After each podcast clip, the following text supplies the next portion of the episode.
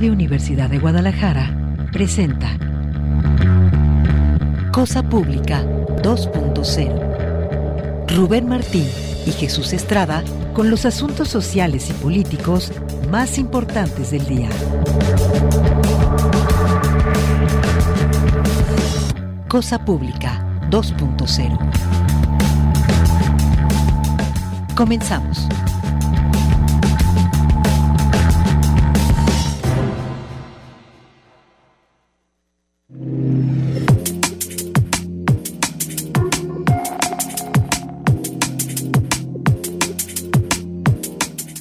Hola, ¿qué tal? Qué gusto que continúen acá en Radio Universidad de Guadalajara. Bienvenidos ahora a Cosa Pública 2.0, el espacio que preparamos para compartirles en este horario, pues esta selección de temas sociales y políticos que preparamos, lo que consideramos son las informaciones más importantes de este día. Estamos transmitiendo en vivo en este lunes 27 de febrero del año 2023.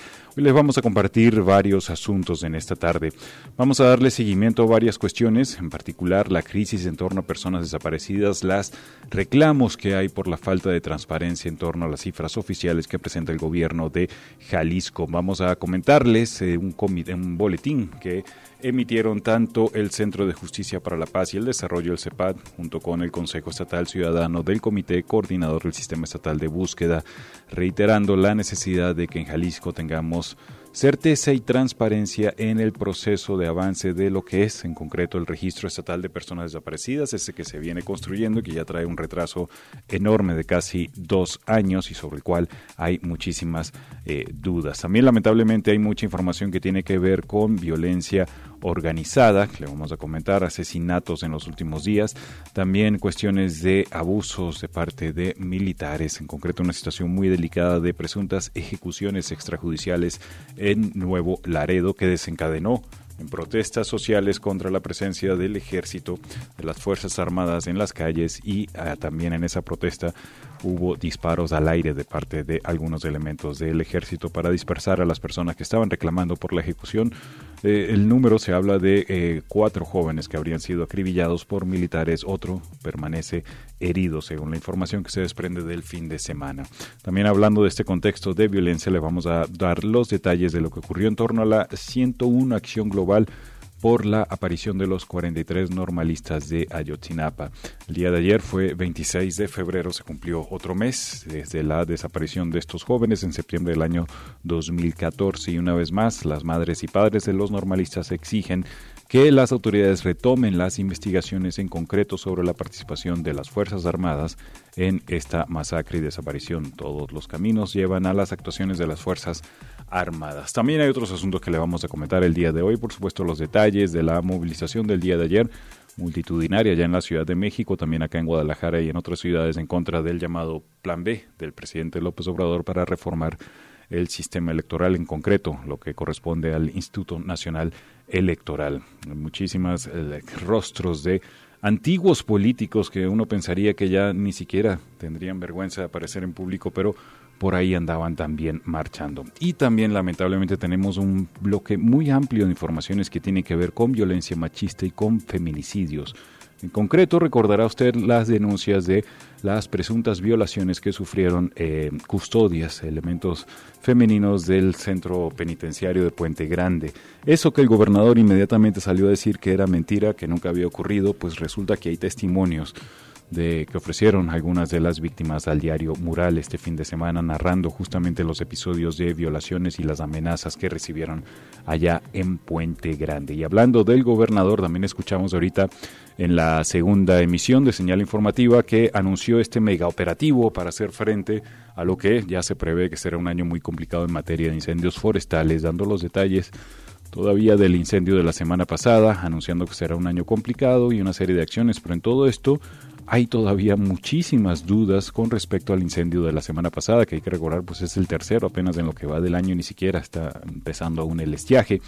Y esto tiene que ver con la falta de prevención, en concreto crejas que presentan algunos eh, elementos brigadistas eh, por la falta de prevención, por estrategias equivocadas que estaría aplicando el actual gobierno para prevenir incendios. Es un trabajo de nuestro compañero Agustín del Castillo que también les vamos a comentar en el programa de hoy. Es parte del menú que tenemos en esta tarde. Por supuesto, no puede estar completo sin todos los aportes que ustedes ya nos pueden hacer. Nos pueden contactar ya sea la cuenta de arroba cosa pública 2 en Twitter, cosa pública 2.0 en Facebook. Les recordamos que en ambas plataformas estamos transmitiendo en vivo en formato video este programa. También nos puede llamar al teléfono en la cabina el 33 31 34 22 22 extensiones 12801, 12802 y 12803. Gracias a Alejandro Coronado que nos apoya con la producción del espacio y también está pendiente del teléfono que tenemos en la cabina. muchísimas gracias a Manuel Candelas que nos apoya acá en los controles de Radio Universidad de Guadalajara. Gracias a ustedes por acompañarnos. Saludos a todas las personas que nos acompañan en la zona metropolitana a través de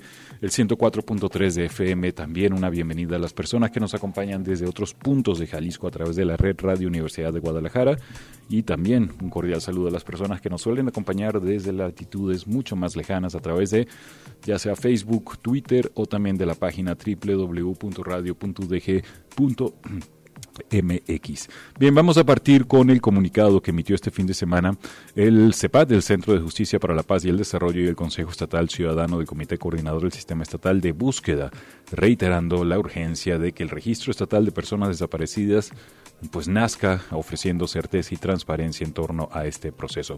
Cuenta que ante el comunicado de prensa que eh, publicó la semana pasada el gobierno de Jalisco sobre la consolidación de la estadística de personas desaparecidas en la entidad, tanto el CEPAD como este Consejo Estatal Ciudadano resaltan la importancia de que se realicen y transparenten los procesos institucionales que se han llevado a cabo para la consolidación de las bases de datos estatales en materia de desaparición de personas, pero dicen queremos señalar algunos puntos para que sean tomados en cuenta en la construcción del registro estatal.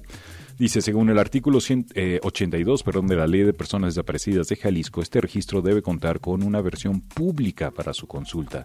Debe estar interconectado con otras herramientas de búsquedas previstas, así como estar actualizado en tiempo real por personal capacitado, no mediante cargas masivas. Esto es importante porque es lo que ha venido aplicando a lo largo del último año el gobierno, esta cuestión de las cuestionadas cargas masivas. Dice el comunicado más adelante, cabe recordar que su creación debió haberse cumplido desde el 4 de junio del año 2021 conforme a lo que establece el artículo transitorio decimoquinto de la ley, por lo cual dicha omisión es urgente que el proceso de construcción de este registro pueda culminar pronto.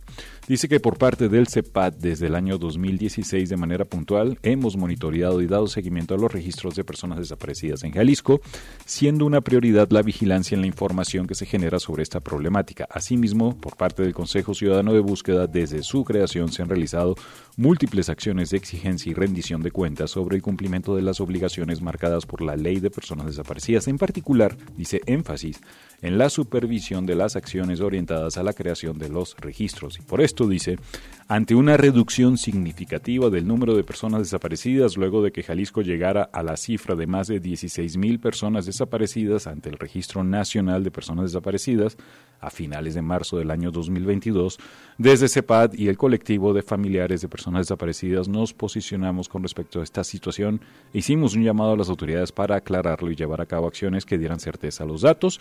Dice que a partir de estos hechos, a petición del Consejo Estatal Ciudadano junto con el Consejo Nacional Ciudadano del Sistema Nacional de Búsqueda, se realizó una reunión con las autoridades estatales y federales para aclarar la situación, además de generar los oficios dirigidos a las autoridades correspondientes a raíz de las preocupaciones y exigencias planteadas, como se mencionó públicamente el 24 de mayo del año pasado por parte del Comité Coordinador del Sistema Estatal de Búsqueda, se creó la mesa técnica CISOVID. El CISOVID, entre paréntesis, es el sistema estatal que eh, tenía Jalisco y que ha sido muy cuestionado. Se creó esa mesa técnica CISOBIT, dice, para generar un proceso de consolidación estadística. Sin embargo, en su creación y desarrollo se omitió la participación del Consejo Estatal Ciudadano. Ajá, ojo ese detalle. Después, a petición del mismo, se generaron varios espacios de socialización sobre las acciones realizadas donde se recalcó la relevancia de transparentar la información sobre el proceso de revisión y actualización de los registros. No obstante, Quienes firmamos este pronunciamiento desconocemos si a la fecha este proceso se ha transparentado a familiares de personas desaparecidas. Otro reclamo.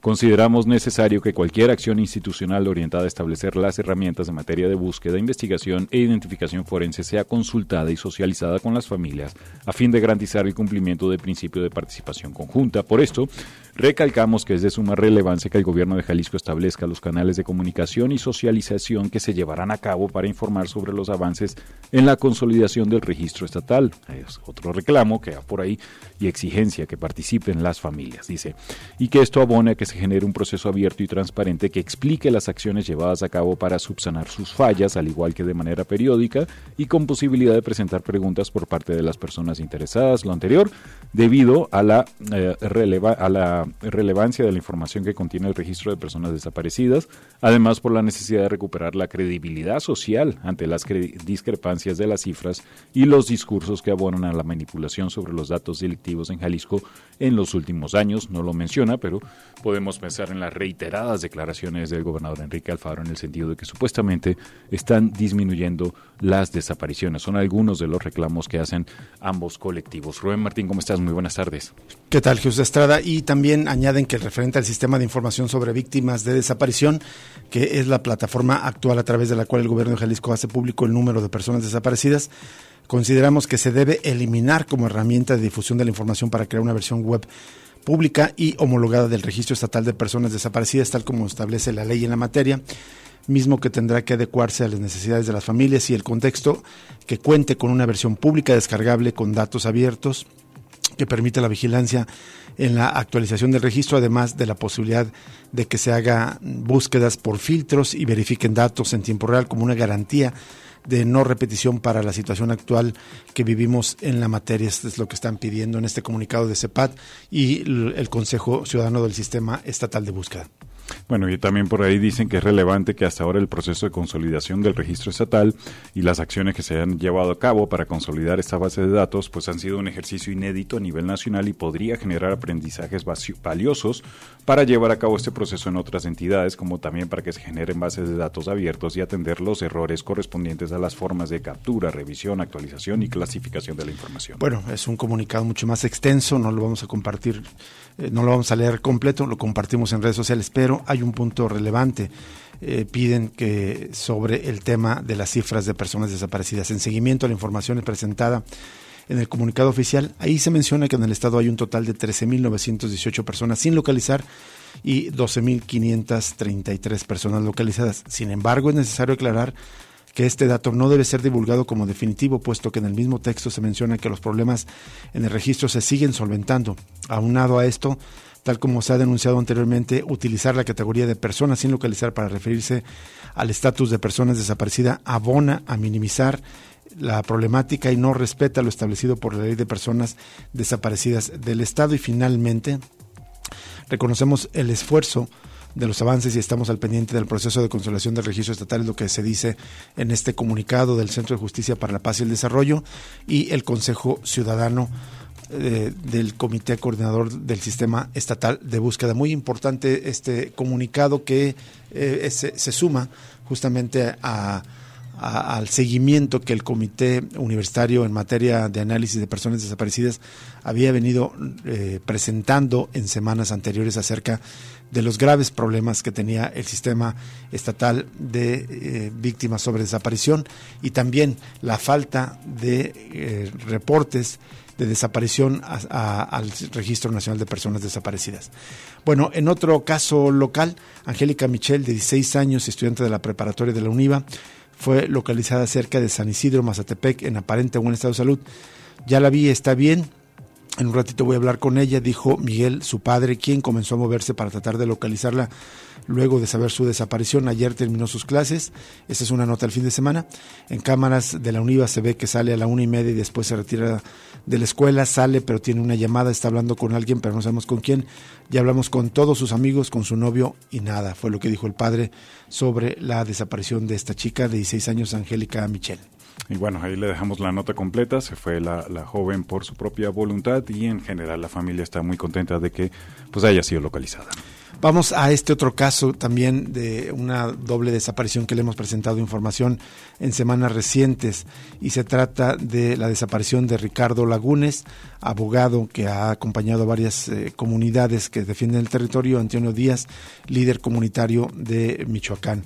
Los gobiernos de Michoacán, Colima y el gobierno federal priorizan intereses empresariales sobre la búsqueda de los defensores de derechos humanos Ricardo Arturo Lagunes Gasque y Antonio Díaz Valencia, mientras la ONU le exige a la empresa Ternium que colabore y proporcione toda la información relacionada con la desaparición. El gobierno mexicano consolida sus relaciones comerciales con la empresa. Este es lo que dice un, un comunicado firmado por decenas, decenas de distintas organizaciones de derechos humanos y sociales del país. Ahí señalan que a 41 días de la desaparición de Ricardo Arturo Lagunes y Antonio Díaz Valencia es alarmante que el gobierno federal no haya dedicado un solo día para averiguar sobre el papel de la empresa Ternium en la región los indicios, pruebas e investigaciones periodísticas señalan presuntas responsabilidades que exigen una indagación adecuada. En diversos testimonios documentados se manifiesta que el 13 de diciembre del año pasado, durante una asamblea, un integrante de la empresa amenazó a los defensores, pero la exigencia hacia la compañía ha sido nula. Manifestamos nuestro extrañamiento ante el reciente comunicado emitido por la firma ítalo-argentina en donde niegan el conflicto agrario existente en la zona y presumen que mantenían una buena relación de trabajo con la comunidad, en particular con los defensores desaparecidos. Este nivel de conflictividad ha sido documentado por la Comisión Nacional de Derechos Humanos. Esas acciones atentan contra el derecho a la verdad y justicia. Agrega que el caso de Ricardo y Antonio enciende alarmas nacionales y da cuenta de la impunidad que impera en el país. El tema se colocó en instancias internacionales desde los primeros días de la desaparición. Sin embargo, no existe un avance significativo en la protección a las familias y a la comunidad, ni en la búsqueda efectiva que tenga como resultado la presentación con vida. Hasta el momento, las autoridades no han dado un informe público que señale el trabajo de búsqueda que han realizado. En este comunicado se añade que las familias acudieron a repetidas reuniones con autoridades estatales y nacionales, como la Comisión Nacional de Búsqueda, la Subsecretaría de Derechos Humanos, eh, eh, el mecanismo de, protección para personas defensoras de derechos humanos y periodistas, así como el gobierno de Michoacán. Sin embargo, el caso permanece estático y preocupan algunas acciones gubernamentales y precisan algunas de ellas. Uno, existe una falta de coordinación de las autoridades locales con la Comisión Nacional de Búsqueda. Dos, la Comisión Nacional de Búsqueda no tiene líneas claras de búsqueda y ha brindado informes contradictorios. Tres, las fiscalías estatales se niegan a investigar y señalan que es responsabilidad de la Fiscalía General de la República única institución con la cual se ha mantenido comunicación constante y de cuyo personal queremos reconocer los esfuerzos que están realizando. Es increíble, son tres reclamos que podríamos extenderlo a casi todos los casos de desaparecidos. Por todo lo anterior, dice el comunicado, hacemos un llamado a frenar los actos de simulación de búsqueda y justicia.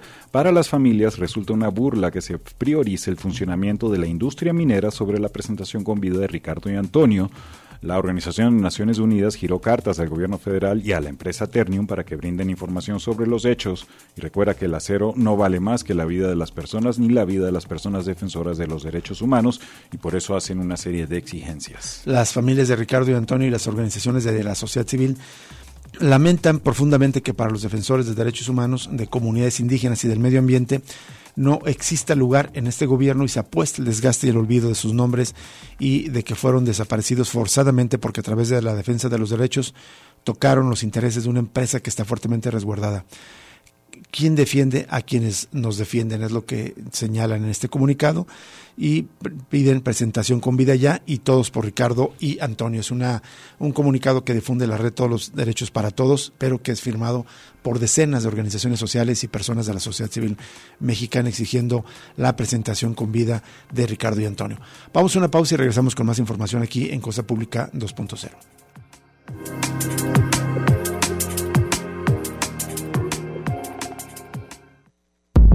Cosa Pública 2.0 se enriquece con tu opinión. Llámanos al 31 34 22 22, extensiones 12801, 12802 y 12803. Regresamos en unos momentos.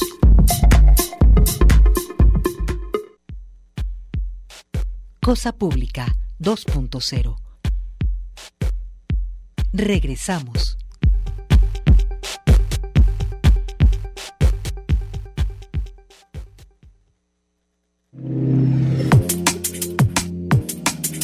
Seguimos en Cosa Pública 2.0. Muchísimas gracias por permanecer en sintonía con nosotros y vamos ahora también en el tema de desaparecidos, pero en otro eh, tipo de violencias que se ejerce contra las comunidades migrantes. Hay un pronunciamiento por los derechos justamente de las personas migrantes desaparecidas y sus familias. Es en el marco de las jornadas regionales Centroamérica, México y Estados Unidos por los derechos de las personas migrantes desaparecidas. Y fue emitido este fin de semana en San Cristóbal de las Casas. Es un llamamiento al gobierno federal a las fiscalías de los 32 estados de la República, a la Comisión Nacional de, Búsqueda, a las comisiones estatales de búsqueda, a la red consular en Estados Unidos y Centroamérica, comisiones de derechos humanos y de atención a víctimas, a la Secretaría de Seguridad. Dice, eh, las ayúdeles a regresar, queremos volverles a ver, les extrañamos, nos duele su ausencia. Para nosotras como familias perder el miedo ha sido una obligación. Las personas desaparecidas y sus familias tienen derecho a la verdad, justicia, reparación integral, no repetición y memoria colectiva. Las personas migrantes desaparecidas son hijas e hijos de todas las sociedades en el mundo. Son las palabras que nos repetimos durante estas jornadas regionales y sí, es cierto eso de que la vida no vuelve a ser la misma, nuestras familias se quebrantan en este dolor, en este tiempo y recursos invertidos para buscar en los duelos que no se acaban. Venimos de California, en Estados Unidos, de Baja California.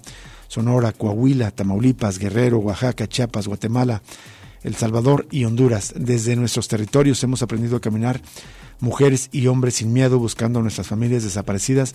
Las madres de Centroamérica nos enseñaron que con la digna rabia se pueden romper las fronteras. ¿Será que todo el mundo sabe de qué va la dignidad?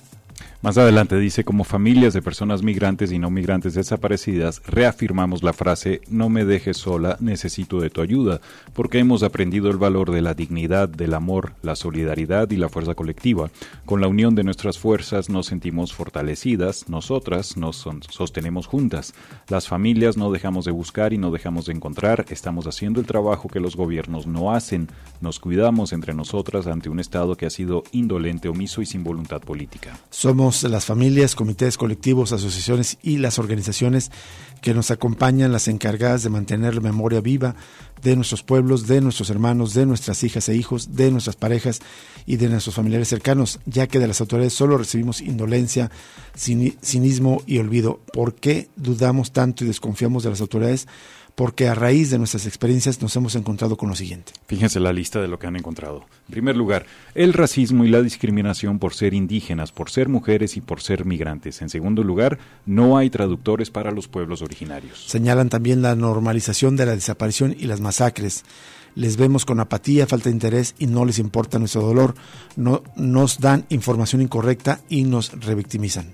No investigan los motivos de la desaparición, no hay seguimiento, no hay verdad. En todo el sistema permea la impunidad, corrupción y colusión con otros perpetradores. Se lavan las manos y seguimos sin saber en realidad qué pasó. Los funcionarios públicos se portan como traidores, medio hacen su trabajo, si se les ofrece dinero y dan poca importancia a los casos de desaparición y finalmente señalan que los consulados tienen poco o ningún interés en la búsqueda de nuestros migrantes desaparecidos. Y bueno, también señalan que cuando son localizados sin vida en Estados Unidos o en México existen anomalías en los procesos de repatriación. Citan un ejemplo, una familia de Centroamérica le entregaron una bolsa de arena y de acerrín en lugar del cuerpo bajo la exigencia de no abrir el ataúd, además de ser procesos costosos para las familias que no cuentan con los recursos, son lentos, burocráticos y revictimizantes. Terrible esta lista de agravios que está registrando estas familias, estos colectivos de migrantes desaparecidos. Finalmente, es un comunicado más largo, ya se los compartiremos en nuestras redes sociales. Eh, piden, exigimos que las acciones encaminadas a garantizar la verdad, justicia, reparación integral, garantía de no repetición y memoria colectiva sean prioritarias a grupos en mayor grado de vulneración, niñas, niños y adolescentes, mujeres, pueblos indígenas y personas en movilidad forzada. Juntas y juntos, organizados, venceremos es el comunicado de esta red de familiares que buscan a sus desaparecidos. Son varias organizaciones que están firmando este comunicado, ya se los compartimos. Y como ya recordaba eh, Jesús al inicio del programa, ayer se movilizaron nuevamente en un día 26, como lo hacen desde hace más de ocho años los padres y madres de los eh, normalistas desaparecidos de Ayotzinapa. Durante la reunión que sostuvieron la semana pasada algunos de los padres y familiares de los 43 estudiantes de Ayotzinapa, con la comisión creada para dar seguimiento al caso, Rosendo Gómez, titular de la Unidad Especial para la Investigación sostuvo que ya analizan las opciones legales para concretar nuevas órdenes de aprehensión contra 21 elementos castrenses a quienes ya se les había girado una, pero que no se cumplió luego de que la Fiscalía General de la República se desistió afirmaron fuentes allegadas a los normalistas en una nota del diario La Jornada. Las mismas fuentes señalan que esta es una de las principales peticiones que han hecho en los últimos meses y que ayer reiteraron al marchar, como cada 26 de mes, desde el Ángel de la Independencia al hemiciclo de Juárez. La señora Hilda Laguideño, quien es la madre de Jorge Antonio Tizapa Laguideño, explicó que entre las peticiones que hicieron a las autoridades federales en esa reunión de la Comisión para la Verdad, el 22 pasado, fue insistirle a los militares que presenten toda la documentación con que cuentan hay archivos, dice que el ejército está negando que existan, pero hay indicios de ellos en los que se podrá encontrar información valiosa, dijo. Fue lo que dijo Hilda Legideño. Al fiscal especial del caso también se le pide que se reactiven estas órdenes de aprehensión que fueron desestimadas. Como cambiar de fiscal, el nuevo tiene que investigar otra vez. Es como si estuviéramos iniciando el fiscal Omar Gómez Trejo, quien renunció en agosto pasado. Ya tenía todo, un juez había girado las órdenes de arresto, pero la Fiscalía General de la República se desistió. De igual forma, Melitón Ortega, tío de Mauricio Ortega, uno de los 43 estudiantes desaparecidos, expuso por separado que hay un acuerdo con el gobierno federal que hay que reactivar esas órdenes que se cancelaron. Entonces el compromiso es eso, ya es un acuerdo que hay que reactivarlas con el nuevo fiscal. Este es el planteamiento. De hecho, dijo que retomar esas órdenes de aprehensión es lo mínimo que esperan los familiares de parte del actual gobierno. En la marcha de ayer, eh, al cumplirse 101 meses de la desaparición de los normalistas, don Melitón Ortega reprochó eh, ahí en el antimonumento de los 43 que en lugar de sancionar a los integrantes de la milicia resulta que hay que desistir. Además, lamentaron que actualmente se han estancado las investigaciones y en el mitin refrendaron el llamado del gobierno para dar con el paradero de los estudiantes. Bueno, lo habíamos comentado en su momento, fue en agosto de, eh, perdón, en, sí, entre agosto y septiembre del año pasado. En agosto, la Comisión para la Verdad del caso Yotzinapa, que encabeza el subsecretario de Gobernación para Derechos Humanos, Alejandro Encinas, presentó el informe se, considera un avance importante, fueron revelaciones muy duras y muy crudas por los familiares, porque ahí se dijo con todas las letras en ese informe que lamentablemente no había esperanza de que fueran encontrados con vida, que todos los indicios, todas las evidencias, todas los, las, revelaciones, las eh, confesiones de algunos detenidos indicaban que los 43 estudiantes habían sido no solamente asesinados, sino lamentablemente incluso pues eh, eh, cortados sus, cuerpos, esparcidos y algunos incinerados incluso. No había esa esperanza. Pero después ocurrieron una serie de eventos en los que parece ser, así lo, de alguna manera lo analizamos, así se lo comentamos, que eh, se empezaron a tocar intereses militares y justamente cuando se empezaron a tocar esos intereses militares al abrir archivos o al incluso girar órdenes de aprehensión contra militares, hubo una reacción muy fuerte de parte de los militares y eso detuvo la investigación por parte del gobierno federal que encabeza Andrés Manuel López Obrador y de algún modo ya se incumplió una promesa que dio el presidente Andrés Manuel López Obrador de que el año pasado se iba a conocer toda la verdad sobre el caso Ayotzinapa. Está estancada prácticamente la investigación desde los meses de agosto y septiembre del año pasado. En septiembre, el 26 de septiembre, se cumplieron ocho años de esta terrible, lamentable y dolorosa desaparición de los 43 normalistas de Ayotzinapa en un evento represivo que eh, eh, causó dolor, daño, torturas y lesiones en cientos de víctimas. No fueron solamente los 43 normalistas de Ayotzinapa, fue un evento represivo a gran escala el que ocurrió el 26 y 27 de septiembre en la ciudad de Iguala Guerrero, pero bueno, ayer se cumple un aniversario más, un mes más, y la investigación sigue estancada. Vamos a ir a una pausa y regresamos con más información para usted aquí en Cosa Pública 2.0.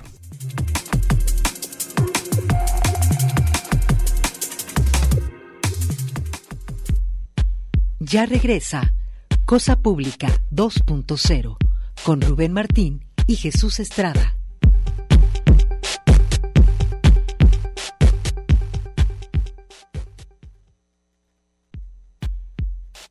Cosa Pública 2.0. Regresamos.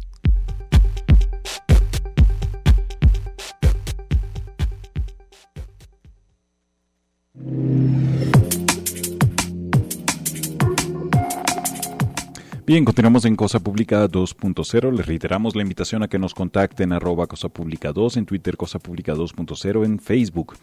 Bien, pues ayer se realizó la segunda, digamos, mega movilización de parte de fuerzas políticas que se oponen al actual gobierno de Andrés Manuel López Obrador, en este caso congregadas como con este llamado a rechazar el llamado Plan B que planteó el gobierno federal para reformar en particular el Instituto Nacional Electoral con el argumento de pues bajarle un poco a los altísimos costos de las elecciones y del sistema político acá en nuestro país. La cuestión de ayer, pues el balance es que fue multitudinaria, sin duda, la movilización, tanto allá en el Zócalo de la Ciudad de México como acá en la Plaza de la Liberación de Guadalajara y en otras ciudades de el país. Eh, ya están, digamos, las fuerzas opositoras, se siente como que sienten un nuevo ímpetu y ahora sí piensan que con esto van a plantear una, digamos, eh, competencia más fuerte en la que de cara a las elecciones del próximo año, sobre todo 2024, mientras que del otro lado del presidente López Obrador, pues sigue minimizando, digamos, me parece en su discurso, sobre todo el día de hoy en la mañanera, el alcance que tuvo esta movilización. Miles de mexicanos, según una crónica eh, que publica el día de hoy el diario El País, eh, llenaron el día de ayer la Zócalo de la Ciudad de México protestando contra la reforma electoral del gobierno de López Obrador. Dice, de punto a punta, una de las plazas públicas más grandes de América Latina. Me gusta el país, atraen una línea interesante. El país ha sido ampliamente criticado en las últimas semanas por un posicionamiento sobre todo de crítica con lo que es el tema de la el supuesto plagio de la magistrada de la Suprema Corte, pero viendo la crónica, cómo le echan ganas en la entrada de la crónica. Miles de mexicanos llenaron ayer el Zócalo protestando contra esta reforma de punta a punta. Una de las plazas públicas más grandes de América Latina acogió organizaciones de la sociedad civil y a políticos opositores que decidieron desafiar al presidente ante los cambios a las leyes electorales previstas en el llamado Plan B, que acotan las funciones de el INE, el organismo independiente, dice que organiza las elecciones de México. Esta ha sido la segunda concentración opositora en menos de cinco meses que pide que la reforma electoral se detenga. Antes, los manifestantes pedían la atención del Congreso y ahora, después de la aprobación del paquete legislativo que fue la semana pasada, apuntan ahora a los 11 ministros de la Suprema Corte de Justicia de la Nación para que detengan el Plan B. En esta nota del diario El País eh, añaden que el mensaje de la manifestación se concentró precisamente en el peso de la Constitución. Al templete ubicado frente a la sede del Supremo, a, la Corte de Justicia de la Nación, subió el ministro en retiro José Ramón Cosío, que habló de la Carta Magna como el mayor argumento para defender la democracia. Quienes estamos aquí no solo hemos querido llenar el zócalo, venimos a ocupar respetuosa y temporalmente la plaza de la Constitución, así se llama oficialmente el Zócalo, eh, dijo el, ministro en retiro. Las modificaciones a las leyes electorales, una vez que, se, que ya han pasado por el Poder Legislativo, se enfrentarán a un análisis minucioso en la Corte después de que los partidos de oposición presentaran acciones de inconstitucionalidad contra el Plan B. Cosío ha defendido a los ministros del Supremo, a quienes el presidente López Obrador ha criticado duramente y ha señalado la importancia del papel que jugará en el futuro de la democracia de México. En la Constitución están los frenos y contrapesos para quienes ocupan temporalmente el gobierno, dijo eh, Cosío, el ministro Cosío. También ahí el país recuerda que las imágenes con miles de personas vestidas de rosa inundaron las redes sociales y los organizadores se han mostrado satisfechos con la alta presencia de manifestantes. Las calles aledañas al Zócalo se llenaron rápidamente desde primera hora del día de ayer y recuerda que esta ha sido la concentración más numerosa de la oposición desde que comenzó el gobierno de López Obrador en 2018, a pesar de que sus partidos políticos viven sus horas más bajas. El presidente presume continuamente de contar con una asistencia multitudinaria cada vez que convoca un mitin en el Zócalo, por lo que también ha organizado una concentración, ya la anunció, para el próximo 18 de marzo, ahí mismo, esto en conmemoración del 85 aniversario de la expropiación petrolera como telón de fondo. La protesta se ha celebrado apenas a unos metros de Palacio Nacional, sede del Poder Ejecutivo y hogar del presidente. Sin embargo, pues se recuerda que López Obrador no estaba en la Ciudad de México porque el fin de semana eh, se dedicó a supervisar las obras del tren Maya. En esta nota se recuerda que el plan B de la reforma electoral se aprobó definitivamente el pasado miércoles en el Senado y solo está pendiente de su promulgación. Los cambios en las leyes secundarias acotan el papel del INE comenzando por un recorte de 300 juntas distritales en los 32 estados del país. Morena, el partido en el gobierno, argumenta que los cambios a las leyes conseguirán un ahorro de 3.500 millones de pesos. Vamos a escuchar un fragmento de las palabras del presidente Andrés Manuel López Obrador que dio esta mañana refiriéndose a este asunto. Bueno, como cabría esperar, ya lo había hecho a lo largo de las semanas anteriores y de meses anteriores. Se ha burlado prácticamente, ha denostado a quienes critican eh, eh, a quienes critican los cambios que se quieren hacer, llevar a cabo al organismo electoral en el país. Los dirigentes. No voy a tardarme en describir biografías, me llevaría mucho tiempo porque... Pero Castañeda fue secretario de Relaciones Exteriores de Fox, fue el que le aconsejó a Fox aquello de que comes y te vas. Cuando el encuentro del comandante Castro en México, pero venía creo que Bush y le pusieron como condición al comandante Castro de que viniera, pero que nada más comiera y se fuera, porque no lo quería ver Bush. Entonces, hay hasta una llamada telefónica, ¿no? Sobre eso. Krause, bueno, conocidísimo, ¿no? Intelectual, orgánico, muy tranza, este, dependiente de los gobiernos conservadores y neoliberales. Sus empresas siempre recibían contratos. Ya es conocido de que publicaban una revista, Letras Libres, eh, hacían diez mil ejemplares cada mes y el gobierno les compraba ocho mil. Y así muchas otras cosas. Adame, gobernador de Morelos, del PAN. Gustavo de Hoyo, me fue a acusar con el rey de España, de la Coparmex. Amparo Casar, pues, asesora en gobernación de Santiago Krill, cuando fue secretario de gobernación Krill, y ahora es de Mexicanos contra la Corrupción, en favor de la corrupción, con Claudia X González. La maestra Elbester, bueno, dirigente de los maestros durante décadas. ¿no? Héctor Aguilar Gamín, igual que Krause. Ya sacamos aquí una vez de cómo fue salinista y luego se le volteó a Salinas y se volvió sedillista y Salinas enojado. Quitamos es... recibos y cheques que le entregaba un asunto hasta vergonzoso. Goldenberg. Bien, aquí, eh, como estábamos escuchando, estaba mencionando el, presidente López Obrador, pues varios de los de los asistentes, digamos, como más reconocidos, las figuras públicas más reconocidas, pero a, las que todos eh, acusa de cretinazos y de fascistas, pero en otra parte de esta misma rueda de prensa de la mañana dice que eh, lo que pedían ellos que el INE no se toque, pero que en realidad lo que no quieren es que se toque la corrupción. Vamos a escuchar un fragmento de este audio.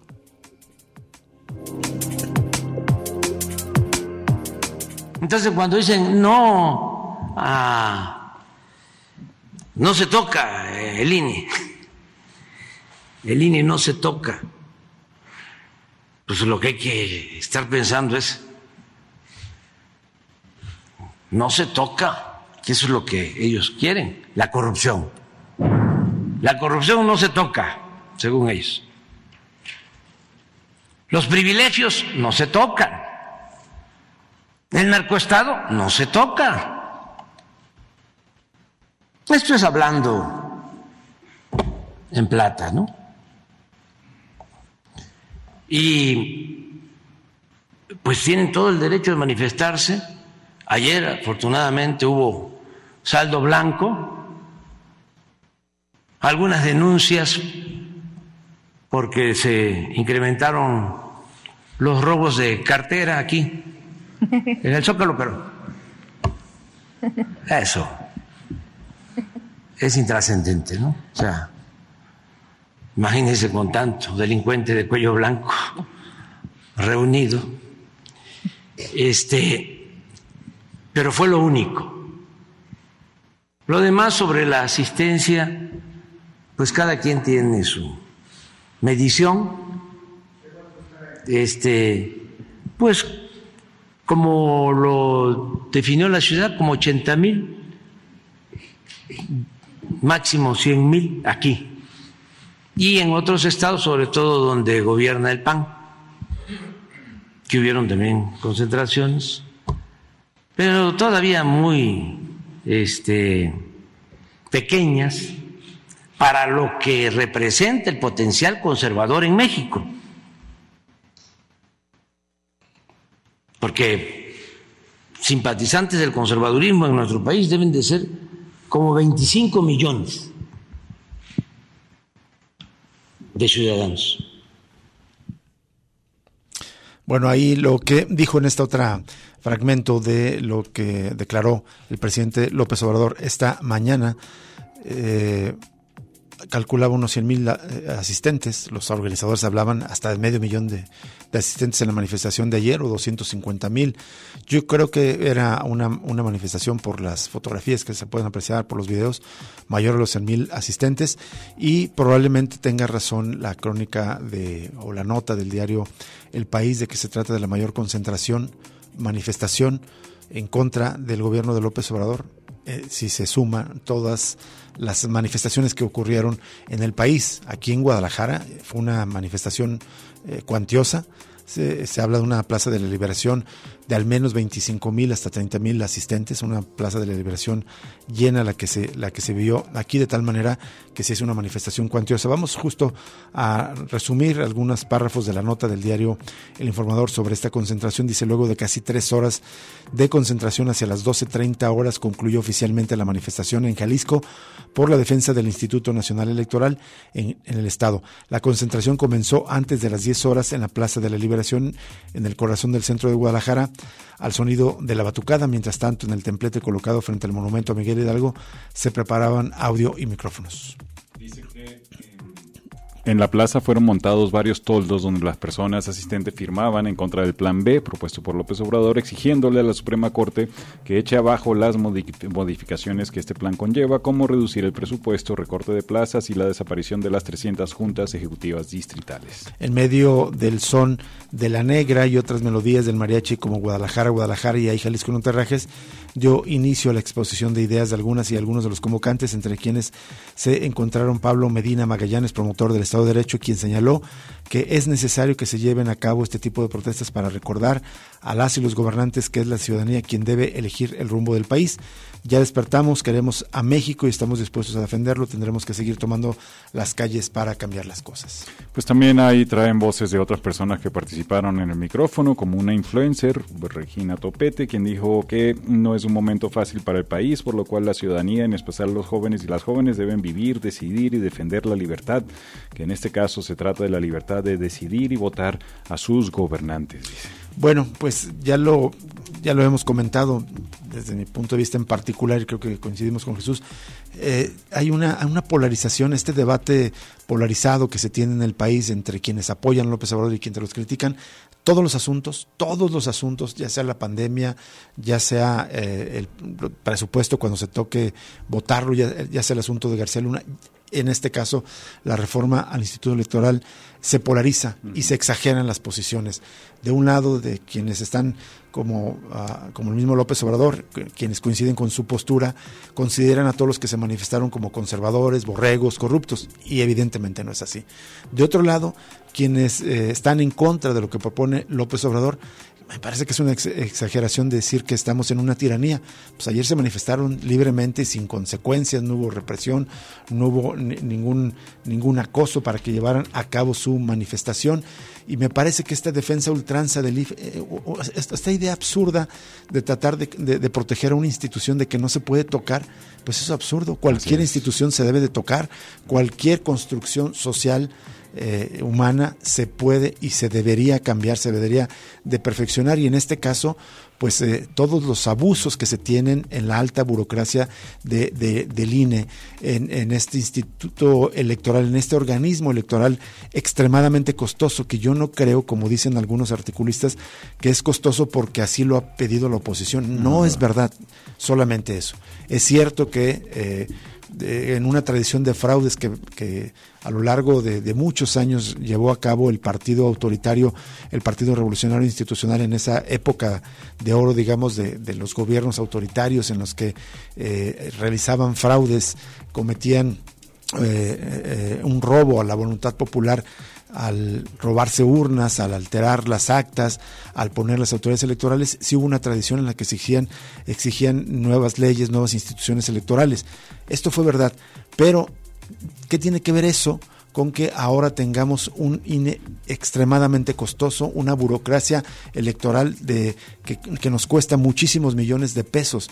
Solamente imagine usted el retiro de Lorenzo Córdoba nos va a costar cerca de 17 millones de pesos. Se va a llevar el angelito esa cantidad de dinero por los años que estuvo en el Instituto Electoral y esto es por los eh, altísimos salarios que nos cobran. Cada consejero electoral gana aproximadamente 250 mil eh, pesos. Pero no solo eso, hay estructuras electorales en los estados que son permanentes cuando las elecciones son cada, cada tres años y, por ejemplo, hay ah, sueldos de hasta 100 mil pesos en las, en las vocalías de los institutos electorales de cada entidad que no se justifican cuando trabajan solamente cada tres años y no a lo largo de todo el, de todo el tiempo. De hecho, por eso, pues ya hay muchos nombres conocidos que se están apuntando para ser consejeros electorales, movidos, por supuesto, hablan de una defensa de la democracia, pero piensen todos esos cheques, todos esos beneficios. Es una repetición, digamos, de personajes que vemos en diferentes instituciones que van por el hueso. Ahí están los defensores. Me llama la atención dos cosas, Rubén, también de la crónica del país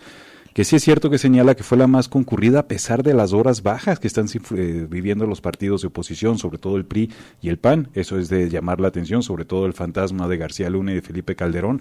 Estaba esa pancarta gigantesca que ubicaron los de Morena ahí en el Zócalo, que rápidamente retiraron pues los manifestantes, pero estaba todavía ese fantasma y sin embargo se movió mucha gente, eso hay que reconocerlo. Otra cuestión que me llama la atención de López Obrador es que calculó en 25 millones los que son conservadores, significa que la gran mayoría no son conservadoras y eso que él mismo trata de englobar como en conservador a todo el que se opone a sus políticas. Obviamente ahí no estarían marchando decenas de comunidades indígenas que se oponen, se oponen a, por ejemplo, el proyecto de El Tren Maya, no participan en eso, pero tampoco están en las filas de Morena. Y esta cuestión, Rubén, de los debates absurdos, el colmo creo que está en la cuestión de Tesla ahorita que está todo el debate que López Obrador no permite la llegada de inversión extranjera por la planta de esa automotriz de Nuevo León. Acaban de sufrir el año pasado una terrible crisis de agua, es una automotriz que se va a llevar un montón de agua pero digamos, ahí es donde entra estas lógicas de el blanco o negro y no ver los matices. Por supuesto que sería un grave error instalar esa planta en una región con esta severa sequía. Así es. Y bueno, ya también solo se las compartimos en redes sociales una nota de, del portal de Polemon que recuerda que el Instituto Nacional Electoral ha gastado de 2015 a este año 2023 79 mil millones de pesos en servicios personales. Vea usted la cantidad de dinero que se gastan solamente en sueldos en el Instituto Nacional Electoral, dinero que podría ser invertido en los sistemas de salud o en los sistemas de educación que son primordiales para la población. Vamos a una pausa y regresamos con más información y para cerrar el programa de Cosa Pública 2.0. Ya regresa Cosa Pública 2.0 con Rubén Martín y Jesús Estrada.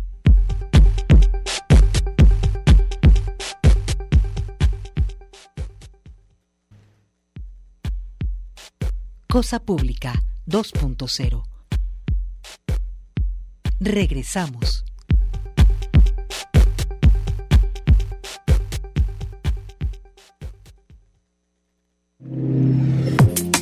Regresamos en Cosa Pública 2.0. Vamos a compartirle esta nota ya para terminar y, también, aunque sea mencionar, pues el evento que tuvo el gobernador Enrique Alfaro este fin de semana en el que prácticamente pues me parece que ya decidió anotarse por la candidatura presidencial.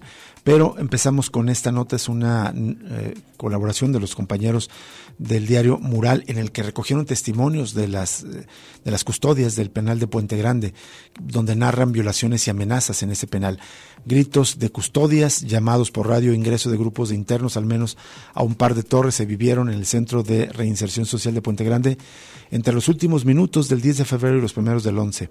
Mural se entrevistó con tres diversas fuentes del complejo de Puente Grande y accedió a un documento oficial en el que quedó registrado cuántas trabajadores acudieron ese día y en cuántas de las torres laboraban mujeres custodias. Que se dice que las fuentes consultadas corroboraron que, la, que al frente de la vigilancia del penal estuvo en ese, aquel día la tercera unidad de custodia, según el documento oficial, integrada por 59 trabajadores. 24 de ellos eran mujeres, de las cuales 15 estuvieron en torres en el horario implicado.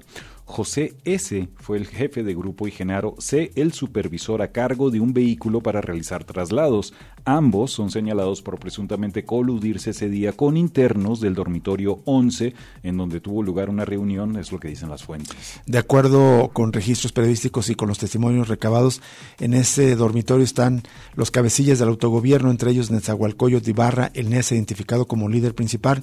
Las fuentes consultadas aseguraron que durante la reunión con el grupo de ese dormitorio, los internos se movieron sin límites en, en, el penal. Dos de las fuentes expusieron que aprovecharon los relevos de las torres para acceder a algunas.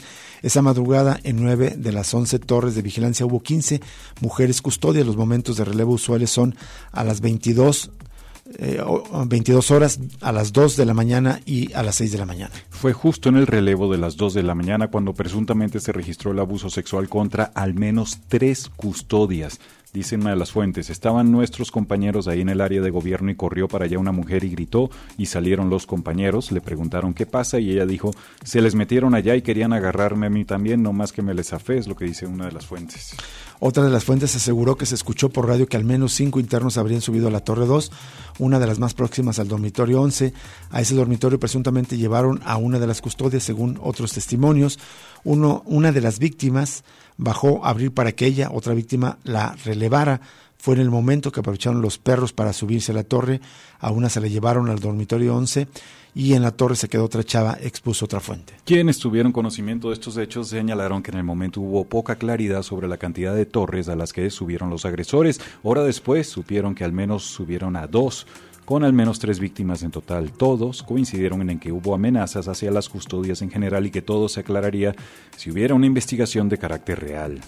Yo pienso que este asunto debería estarse tratando en la 14, se refiere a la fiscalía y no en el cuartel, dijo otra fuente del penal. A mí me platicó una de las compañeras llorando que les dijeron no vayan a abrir el hocico porque las van a matar, aseveró uno de los presentes. Pues son los testimonios que recogen, por supuesto, vía anónima, los colegas del diario Mural que contradicen la versión del gobernador. Y bueno, solamente ya lo compartiremos en redes sociales. Este fin de semana invitado por la organización que encabeza Salvador Cosío Gaona, hijo, de, eh, hijo del exgobernador eh, Guillermo Cosío, un evento en Expo Guadalajara donde fueron pues muchísimos acarreados del gobierno del estado, de Movimiento Ciudadano y otros dirigentes políticos. Me asombra la cantidad de políticos ahora que ya están convocando de distintos partidos a todos los eventos y donde prácticamente me parece eh, es como una, una manifestación de que sí quiere participar por la eh, elección presidencial. Dijo, quiero ser candidato a presidente o no voy a ningún otro cargo.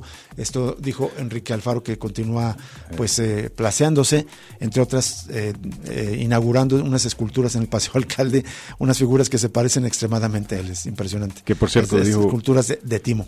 Dijo que en junio toma la decisión de lanzarse o no a la candidatura. Recuerden, en mayo la gran pelea del Canelo, junio la decisión de Enrique Alfaro. Nos vamos, lo invitamos a permanecer en sintonía de Radio Universidad de Guadalajara. Sigue en Voz de la Luna con nuestra amiga y compañera Gabriela Bautista, luego la programación habitual y mañana, por supuesto, lo esperamos nuevamente en otro análisis crítico de la realidad aquí en Cosa Pública 2.0. Hasta mañana, muchas gracias.